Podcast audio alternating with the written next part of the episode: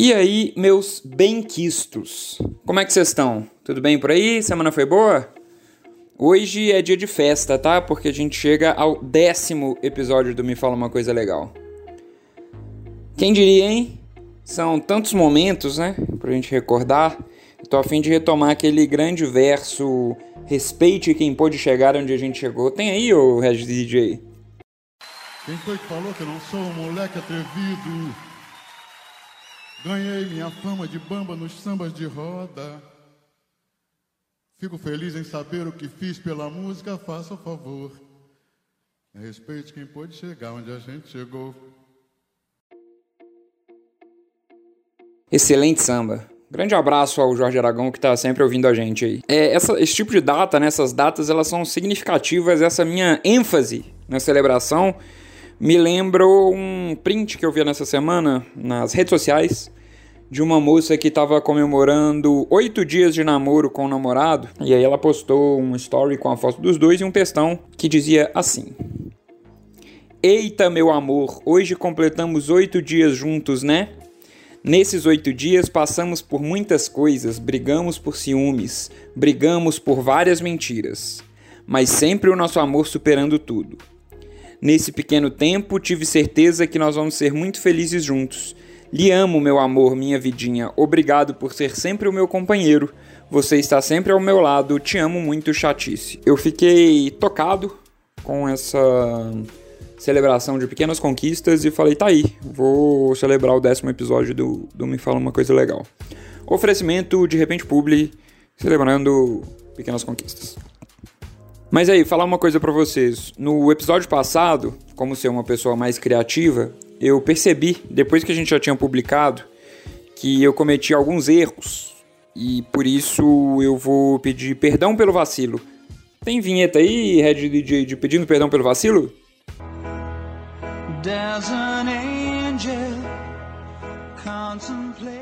É muito fácil falar um monte de besteira sem pensar nas consequências. É fácil magoar as pessoas sem ter consciência de que está fazendo mal a si mesmo. Algumas pessoas até podem achar normal esse tipo de coisa. Podem inclusive agir dessa maneira naturalmente, mas não pense que sou assim. Se por algum momento te magoei, me desculpe. Não gostaria que você guardasse no coração e na lembrança uma imagem tão negativa de mim, mesmo porque não é assim que sou. Estou arrependido de uma coisa que fiz sem pensar de algo que certamente magoou muito mais a mim que a qualquer outra pessoa. Acredito no seu bom senso e sei que é uma pessoa sensível, por isso não tive receio de abrir meu coração. Quero pedir desculpas e quero que saiba que estou realmente muito triste com tudo isso. Vamos esquecer tudo, se é que isso ainda é possível.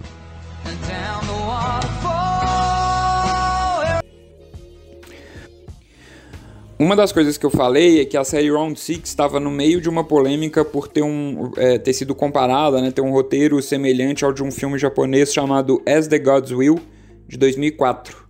Na verdade, o filme é de 2014, não de 2004.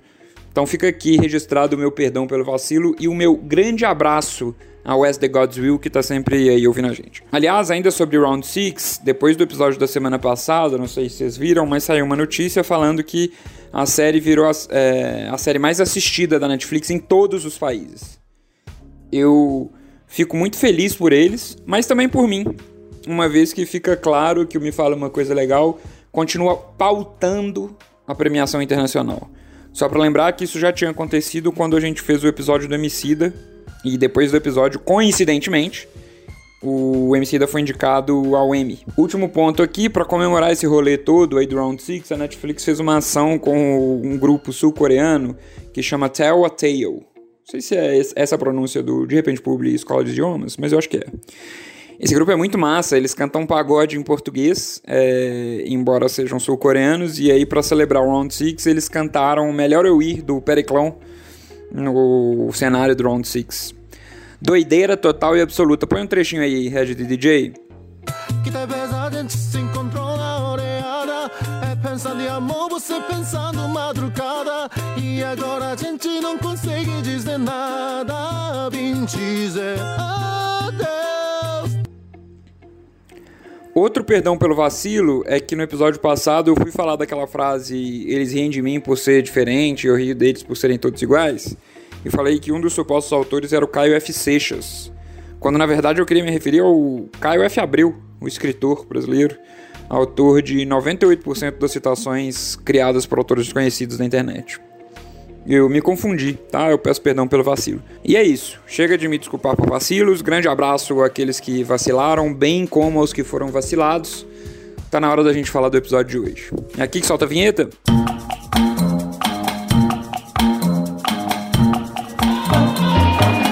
Me fala uma coisa legal.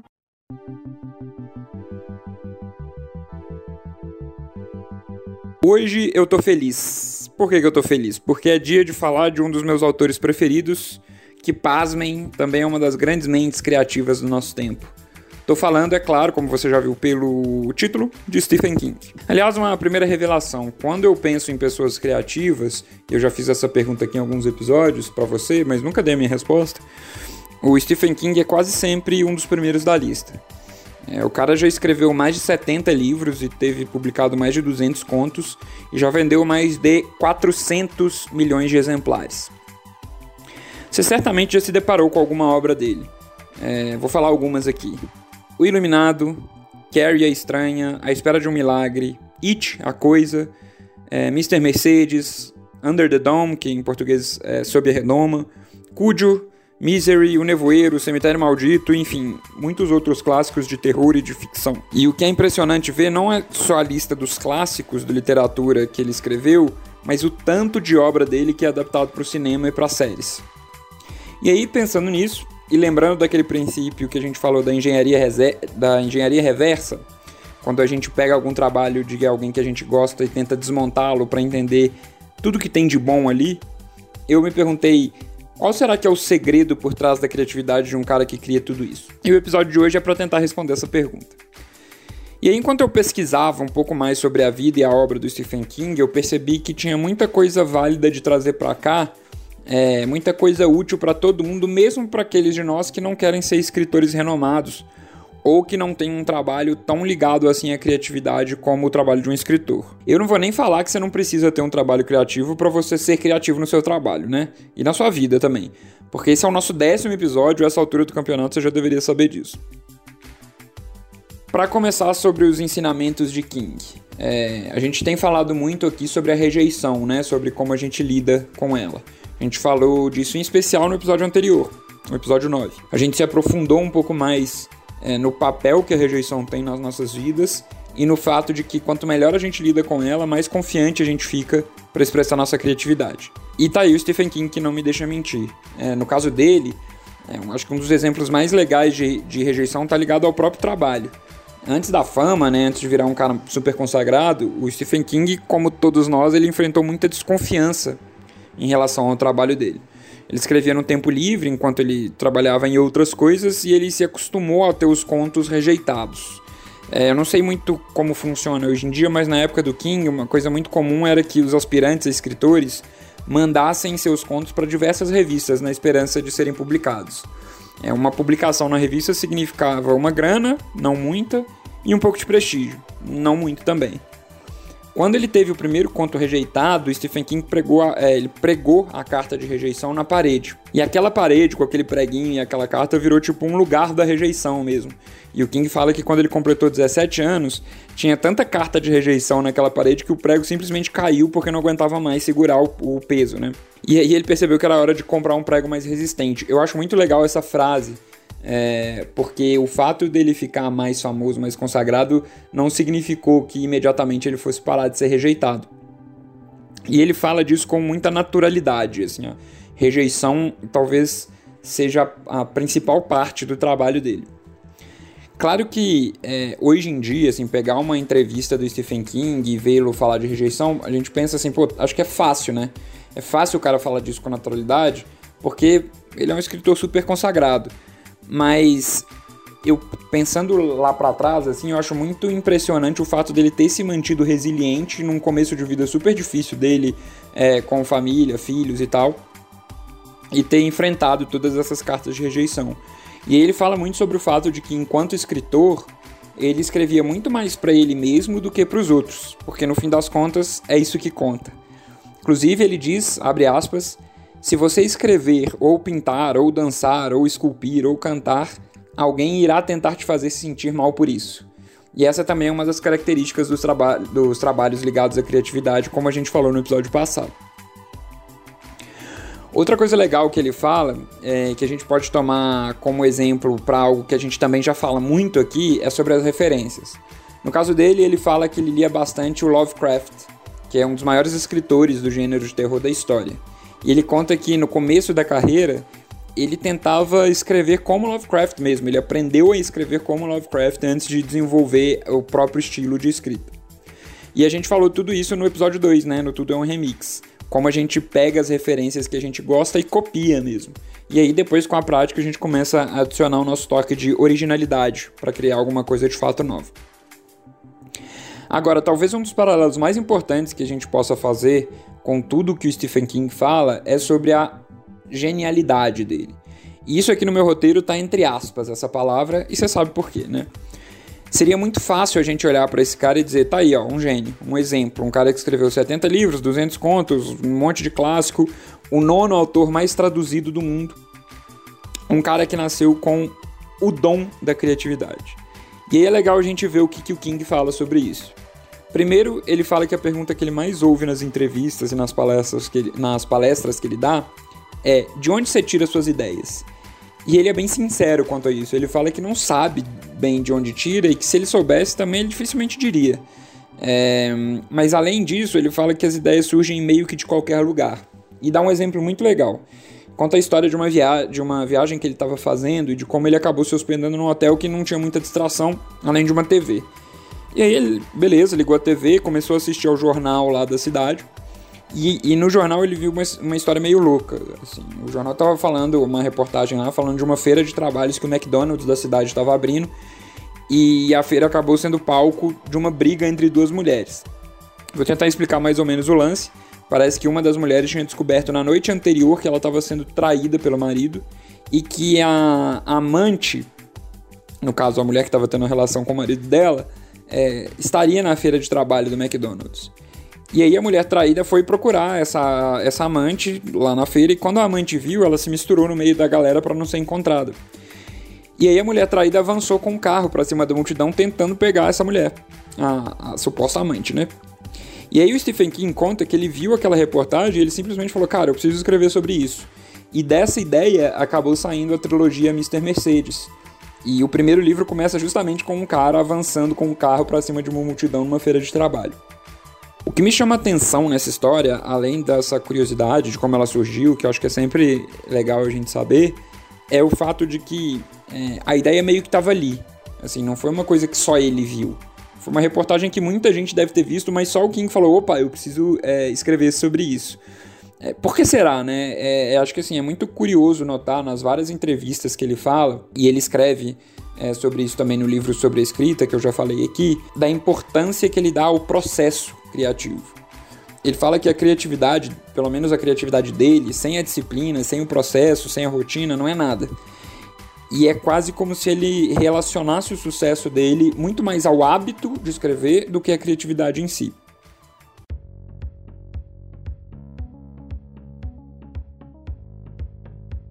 Inclusive, num papo que tem, que você pode ver no YouTube legendado, é, entre ele e o George Martin, que é o autor do Game of Thrones, ele fala muito disso. Assim, o George Martin pergunta para ele é, como que ele consegue escrever tão rápido e publicar tanta coisa. E é meio engraçado, porque o George Martin fala que às vezes ele, George Martin, né, leva dois, três meses para escrever um bom capítulo. E esse costuma ser o tempo em que o Stephen King publica um novo livro. Claro que tem um pouquinho de exagero nisso, mas é divertido acompanhar o papo entre os dois e a resposta do King para isso é a disciplina. Ele diz que tenta escrever no mínimo seis páginas por dia. Simples assim, seis páginas por dia, não só quando ele está se sentindo inspirado, mas também quando ele está se sentindo cansado, triste, frustrado ou quando ele sente que não vai conseguir escrever nada. E aí, olha só em retrospectiva para esses fatos. Primeiro, uma criança que gostava de ler e que bem cedo descobriu a paixão que tinha pela escrita. Depois, uma criança que se metia a escrever, copiava o seu autor preferido que vendeu a primeira obra para a própria mãe por 25 centavos. Terceiro, um adolescente que cresceu se acostumando a escrever contos, escrevia na escola e para o jornal da escola, enfim. Quarto, um adolescente que cresceu se acostumando a ter seus contos rejeitados. E depois, um escritor que tem como hábito escrever todos os dias. Não parece meio óbvio, assim, analisando tudo isso e agora sabendo que ele já é consagrado, mas olhando para trás, não parece meio óbvio imaginar que uma hora ou outra alguma coisa ia dar certo? O que impressiona mesmo quando se analisa tudo que Stephen King faz e fala, não é só a qualidade dos livros, mas a dedicação que ele tem para a escrita. E sobre isso ele fala: sempre escrevi por paixão, pela alegria que a escrita me dá. E se você consegue escrever porque sente alegria, vai escrever para sempre. Isso tem a ver também com uma coisa que a gente falou no episódio anterior não sei se você vai lembrar quando eu falei da entrevista do Ethan Hawke, o autor, o ator, em que ele fala que criatividade é a natureza se manifestando na gente. Parece, quando eu ouço isso, que o King teve a sorte de perceber que a escrita fazia parte da essência dele, da natureza dele.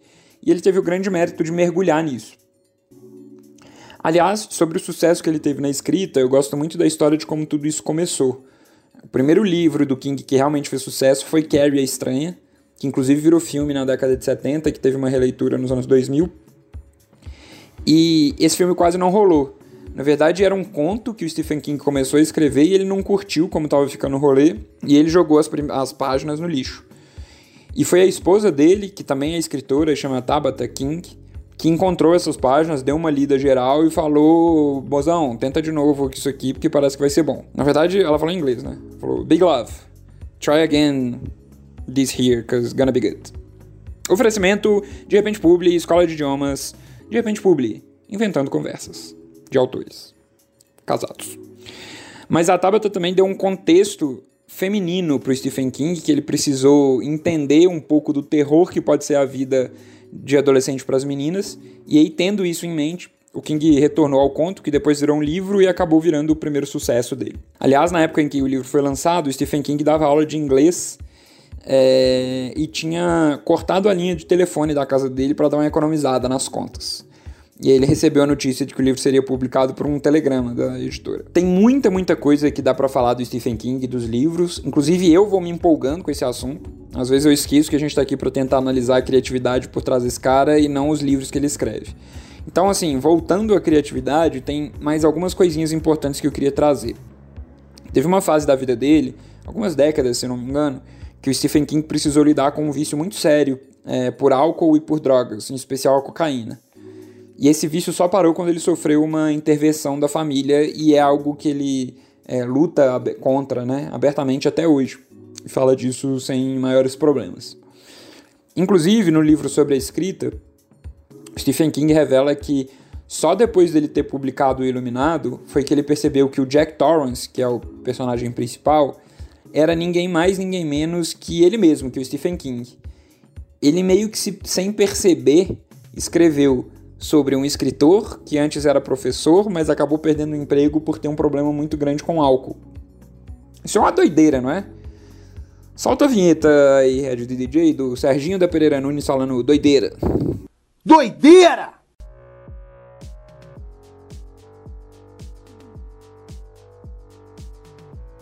E aí, ainda sobre esse vício, o King fala que basicamente ele não se lembra de ter escrito Cudjo, que é um outro grande sucesso, é um livro sobre um São Bernardo que é mordido por um morcego, pega raiva e acaba virando protagonista de um livro sinistraço, um terror psicológico meio, meio doido, assim.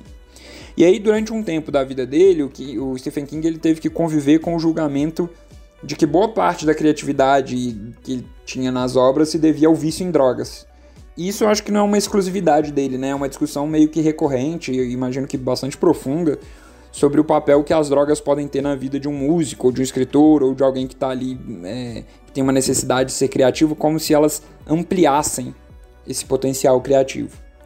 E aí o King, é, sabe o que ele fala sobre isso? Ele fala que, aspas, a ideia de que o esforço criativo e de que as substâncias que alteram a mente estão ligados é um grande mito pop intelectual do nosso tempo.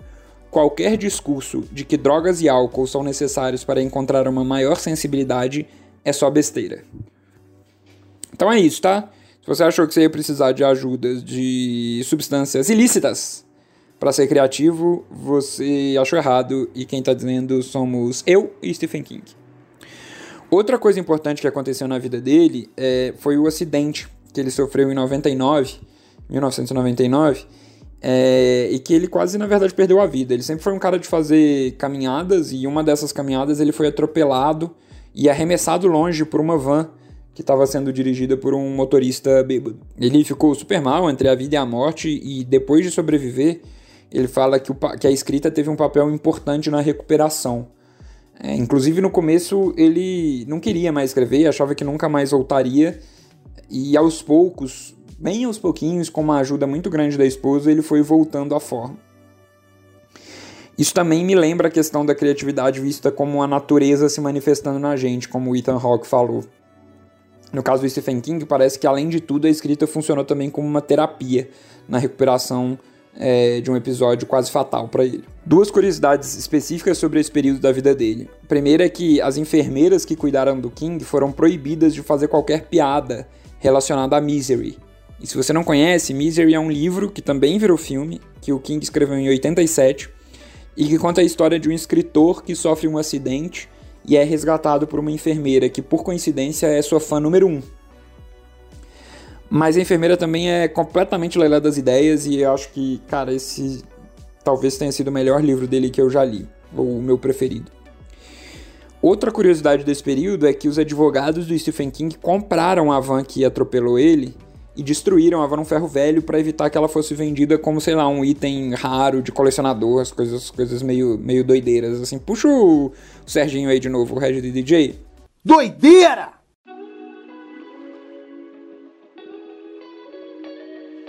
Então, meus inenarráveis, o que, que a gente pode tirar disso tudo e por que analisar Stephen King é tão importante para o nosso podcast? Primeiro, porque é impossível negar que se tem alguém que treina a própria criatividade, esse alguém é o Stephen King. É muito difícil ouvir ou ler alguma entrevista dele em que ele não fale primeiro da disciplina, do processo e depois da criatividade. Inclusive, tem uma entrevista é, dessas que ele fala que se vê muito mais do que como um cara criativo, como um grande secretário responsável, abre aspas, apenas por sentar lá e transmitir uma história que nem é dele, mas é dos personagens. É óbvio que ele é um cara criativo, não dá para negar, mas criativos somos todos nós. O que me chama a atenção é que ele é um cara com uma confiança criativa muito grande, e isso faz toda a diferença. Além disso, ele confirma muitas das coisas que a gente já falou aqui em outros episódios. Fala de lidar com rejeição, é, fala de confiar no próprio taco, das referências, da importância disso para a carreira dele e principalmente de ficar cada vez mais próximo de fazer aquilo que a gente ama. Então, mesmo que você aí que está nos ouvindo não tenha a intenção de ser um escritor de sucesso, espero que você entenda a importância da visão que Stephen King tem é, sobre a criatividade, né? E que você possa seguir essas dicas em busca de uma vida mais criativa para você. E antes da gente se despedir, eu separei aqui algumas obras do Stephen King para o nosso momento ócio criativo. Solta a vinheta aí, Red DJ. Momento ócio criativo.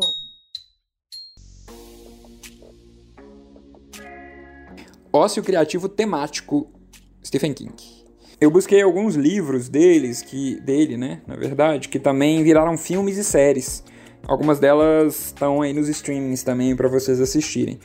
Antes eu vou só reforçar aqui que se você ainda não leu Misery, eu te aconselho fortemente porque que livro. E tem filme também. Outro livro bom que eu já falei aqui várias vezes é o sobre a escrita, que ele publica especialmente para quem está começando na carreira de escritor. Mas vamos lá, livros que viraram filmes e séries. Jogo Perigoso, 1922, Campo do Medo, A Torre Negra e O Nevoeiro, a série, estão no Netflix. Você consegue ver agora, se você quiser. O It, a coisa, eu lembro de ter visto em algum momento na Netflix, mas eu não sei se está mais. No Amazon Prime, a gente tem o 1408, o Nevoeiro, o filme, e o The Stand, que é a série. Além disso, é, tem alguns filmes que estão sempre passando no, na HBO, na TNT, enfim. Carrie Estranha, A Espera de um Milagre, filmaço, e o Iluminado, mesmo que o King não tenha curtido a versão de filme do, do Kubrick. E aí um adendo, um asterisco, é que Shawshank Redemption, que é o filme mais bem avaliado no IMDb, também é baseado num conto do Stephen King que chama Rita Hayward and Shawshank Redemption. Tá bom o que mais? Então é isso, meus civilizados. A gente está chegando ao fim do décimo Me Fala Uma Coisa Legal.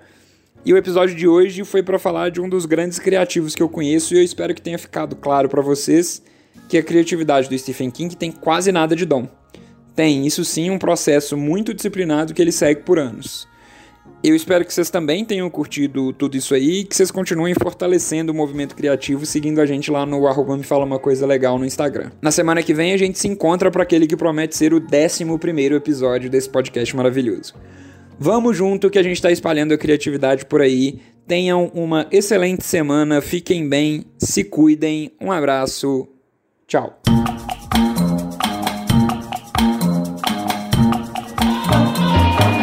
Me fala uma coisa legal.